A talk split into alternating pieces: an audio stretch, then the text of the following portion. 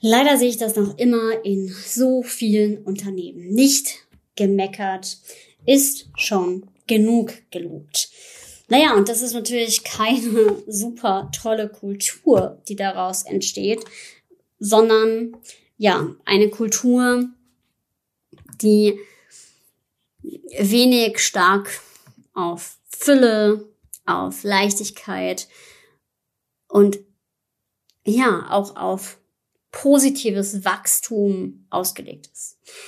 Und genau deswegen ist es halt so super wichtig, auch dieses Thema in den Blick zu nehmen. Deswegen geht es in dieser heutigen Podcast-Folge um das Thema Meckerkultur durchbrechen. Also los geht's mit dieser Folge. Go Wild, der Podcast, den du brauchst, um dein Team Spirit auf Durchstarterkurs zu bringen.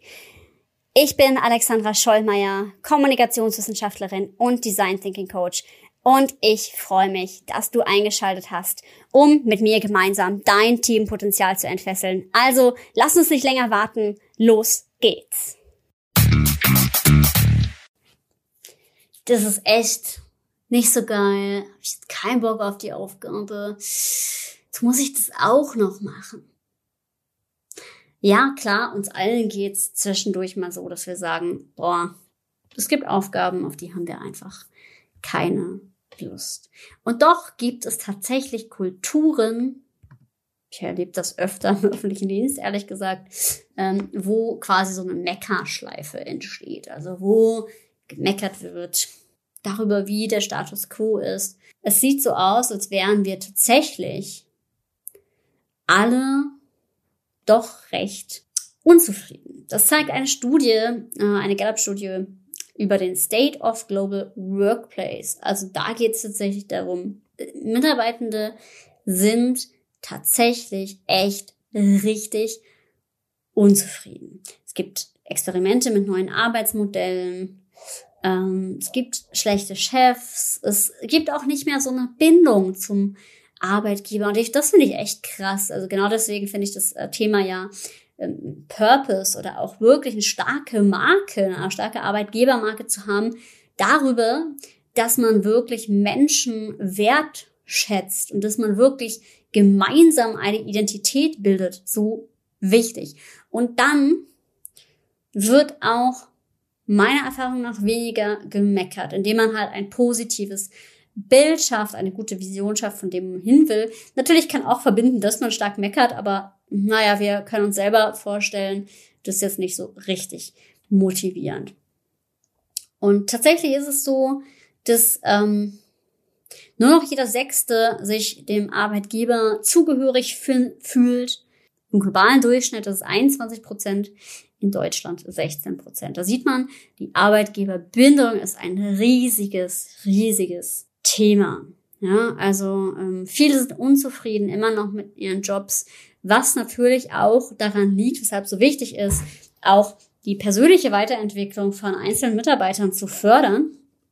Also auch das Thema Persönlichkeitsentwicklung reinzutragen, weil natürlich muss ich ja irgendwie auch für meine Zufriedenheit im Job selber sorgen. Ne? Aber ich kann natürlich auch als Arbeitgeber, und das ist mir persönlich auch wichtig, schauen, wie kann ich auf die Wünsche antworten? Was kann ich halt tun, um auch diese Wünsche der Mitarbeitenden zu sehen und auch zu unterstützen, um diese Meckerkultur zu unterbinden.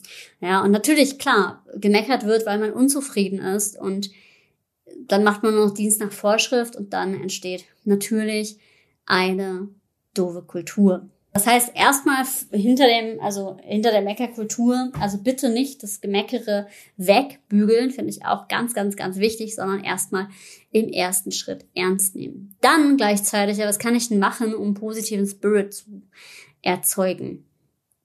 Ähm, und immer wieder zu denken, hey, es geht mehr, als man denkt, weil wir meckern alle sehr, sehr, sehr viel und ähm, wenn du merkst, okay, irgendwie gibt's auch ja, Gemecker in, in deinem Team oder doch so zumindest manchmal die Tendenz, Ja, meistens muss ich ehrlich sagen, hören die Leute, die mich hören, sind ja schon sehr, sehr, sehr reflektiert. Auch die Menschen, die mich buchen, machen schon ganz, ganz viel richtig. Ähm, Gott sei Dank, sonst würden sie gar nicht so richtig mit mir in Kontakt stehen. Die machen sich also schon Gedanken dazu. Ähm, und trotzdem kann es passieren, dass man so ein bisschen so eine Meckerei in der Kultur hat. Ja, und dieses ähm, sich beschweren dann einfach dort ist. Und das Wichtigste, was du tun kannst, ist, wie gesagt, erstmal zu schauen, dass du für die Zufriedenheit von dir als Führungskraft und deinem Mitarbeiter sorgst, indem ihr sicherstellt, dass ihr ähnliche Ziele verfolgt, also ihr auch ähnliche Werte habt, dass euch beide das Gleiche wichtig ist für eine gute Zusammenarbeit. Und wann macht man das? Im Idealfall schon, wenn man sich kennenlernt. Ähm, ich sage ja auch ganz häufig, es ist auch sinnvoll, Visionsarbeit mit dem Team zu machen. Also zu gucken, wo wollen wir gemeinsam hin, weil wenn wir ein gemeinsames Ziel haben und wir gemeinsam darauf hinarbeiten, Schritt für Schritt und Veränderung gesehen wird, dann schafft das Identifikation, weil wir arbeiten gemeinsam auf etwas Größeres hin.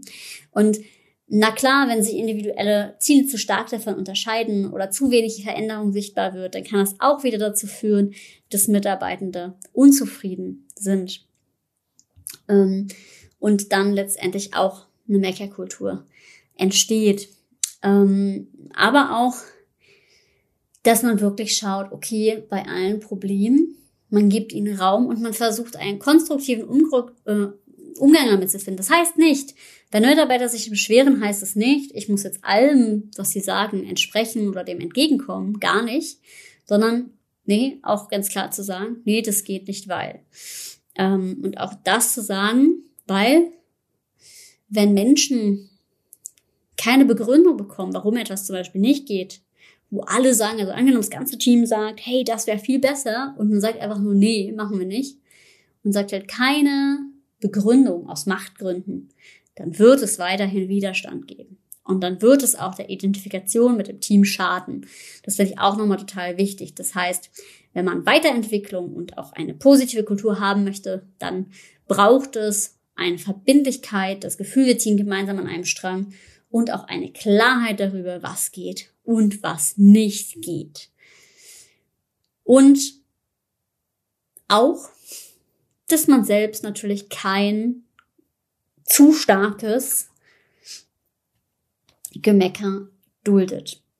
Also es ist natürlich eine Gratwanderung. Einerseits das ist wie bei im Umgang mit jedem Feedback.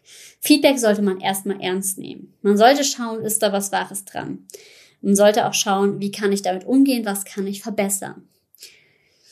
Gleichzeitig gibt es ja auch dann Gemecker, wo die Person sich selber in einer Opferhaltung sieht, wo man ganz klar straight auch dagegen sagen muss, hey, ich muss dieses Gemecker jetzt nicht dulden. Das ist genauso wie wenn man in einer Freundschaft ist und sich eine Person immer wieder um das Gleiche beschwert und selber keine Änderung vollziehen möchte. Kennt ihr vielleicht. Und das ist super anstrengend. Ja, das heißt, da muss man dieser Person den Ball auch zurückspielen und diese Selbstverantwortung zurückgeben. Also, Beispiel, es wird sich über Aufgaben beschwert. Wenn man feststellt, die Person beschwert sich über Aufgaben, weil diese Aufgaben einfach nicht liegen. Man braucht aber jemanden, der diese Aufgaben erledigt, naja, dann passt vielleicht auch die Person nicht zu den Aufgaben. Man kann natürlich immer besprechen, was kann man an Aufgaben verbessern und das auch wirklich tun, aber wenn die Person dann äh, nichts dazu sagt, auf wirklich nachfragen. Und klar, da muss man immer sicherstellen, dass man auch, dass diese Person wirklich das Gefühl hat, es gibt eine Bereitschaft dafür, dass sie auch ähm, etwas sagen kann, was konstruktives, was dann auch angenommen wird. Dann sollte man ja tatsächlich auch den Ball dort wieder zurückgeben. Also wenn sich nur beschwert wird und am Ende geguckt wird, hm, zieht es vielleicht alle runter, schwierig. Genauso, wenn es der Fall ist, wenn sich eine Person beschwert, dass sie zu viel Arbeit hat. Das würde ich erstmal überprüfen. Es gibt ja viele ähm, Dinge, die man tun kann, wie zum Beispiel im OKR-System. Also ich habe jetzt auch die Ausbildung als OKR-Masterin gemacht, wo man auch prüfen kann, hey, ähm, ja, sind diese Ziele überhaupt erreichbar? Ja, indem man immer wieder die Zielerreichung überprüft und man sich auch von manchen Sachen verabschiedet.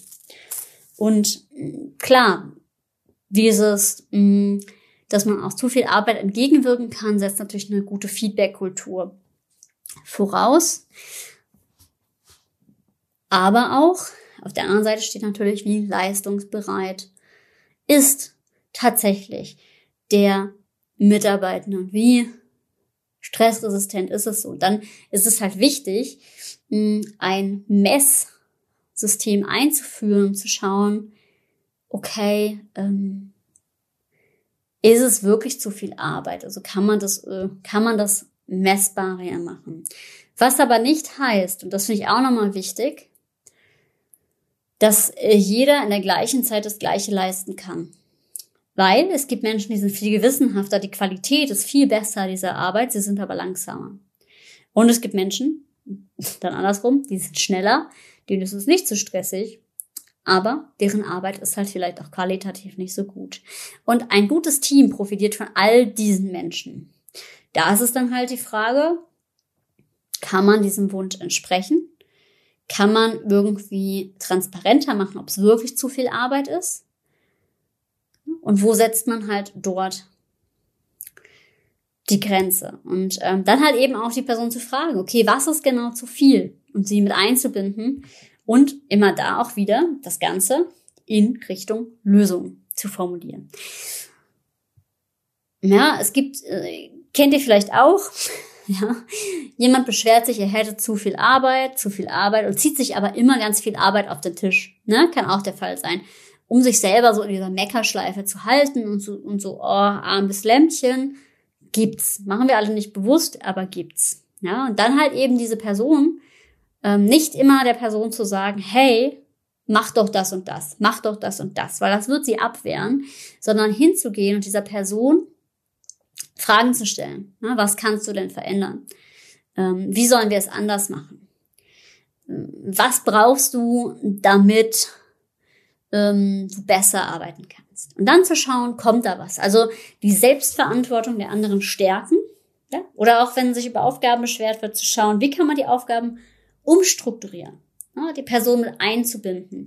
Und wenn sie dünner sagt, ja, hm, weiß ich auch nicht, hm, hm, zu gucken, liegt es daran, dass sie sich nicht traut oder so. Aber da halt ganz klar zu gucken, ähm, die Selbstverantwortung von anderen zu stärken. Ja. Und ähm, auch da das Spielfeld sauber zu halten, weil wenn sich jemand sozusagen nur beschwert und man ihm den Ball zurückgibt und fragt, was können wir verändern und die Person keine Lösung kennt, dann entsteht so eine Meckerkultur. Ja, aber ähm, und dann bleibt es auch bei diesem Ge Gemecker und dieses Gefühl, es ist auch nicht veränderbar. Nee, man muss immer wieder die Verantwortung zurückgeben. Und es dauert natürlich eine Zeit, bis es durchwirkt und es auch immer wieder zu Lösungen zurückführen. Und dann in den meisten Fällen, die ich kenne, funktioniert das dann letztendlich auch. Es dauert, steht der Tropfen hüllt den Stein. Ähm, es funktioniert. Und klar, es gibt auch manche Menschen, für die funktioniert es nicht, aber dann letztendlich, weil sie wirklich auch nicht zu dem Unternehmen passen, die Tätigkeit nicht passt und sie halt wirklich auch einfach ähm, unzufrieden sind oder auch keine Selbstverantwortung übernehmen wollen. Ja, das gibt's auch natürlich bei Führungskräften. Also ich will das gar nicht auf die Mitarbeiter schieben. Auch da zu schauen, hey, wie lösungsbereit ist auch eine Führungskraft. Ne, da löst die selber eine Meckerkultur aus, indem die sich halt nur beschwert. Also auch das gibt's ja durchaus. Ne? Also das ist doof, das ist doof. Da ruhig auch mal sagen als Mitarbeiter, hey, und was haben wir denn gut gemacht? Könntest du vielleicht auch mal sagen, was wir gut gemacht haben? Also dafür trägt man natürlich als Führungskraft auch die Verantwortung. Weil ich habe das auch schon so häufig gehabt, auch in Teamcoachings, dass auf einmal ein Gespräch, äh, Gespräch darauf kam, hey, eigentlich wäre es schön, wenn wir uns mal gegenseitig mehr loben. Ja klar, wenn ich immer nur meckere, wie soll dann eine andere Kultur als eine Meckerkultur entstehen? Geh voran, geh in Führung als Führungskraft. Sei ein Leader, mach eine positive Richtung für dein Team. Gib ein positives Mindset mit. Bestärke, stärken, setze klare Grenzen für das, was für dich nicht geht.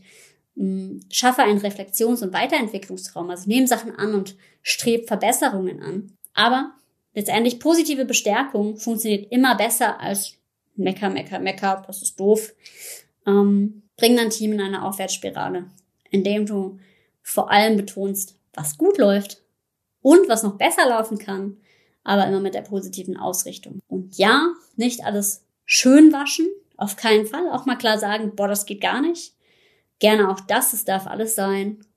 Aber achte drauf, welche Stimmung du mit deinem Verhalten verbreitest. Und sei auch mal dankbar. Spende Wertschätzung für das, was gut läuft, denn dann kommt auch Wertschätzung und positive Stimmung und Identifikation und Motivation von deinen Mitarbeitern zurück. In diesem Sinne, wenn du mal messen möchtest, wie die Performance deines Teams bestellt ist, dann solltest du unseren Team Performance Check definitiv machen. Den Link packen wir dich in die Show Notes und da kannst du messen, wie gut dein Team performt. Und ja, ich freue mich, wenn du den Team Performance Check machst und gerne unterhalten wir uns dann auch im Anschluss über die Team Performance in deinem Team persönlich. Genau, und in dem Sinne, sei mutig und hab wilde Ideen. Bis zum nächsten Mal.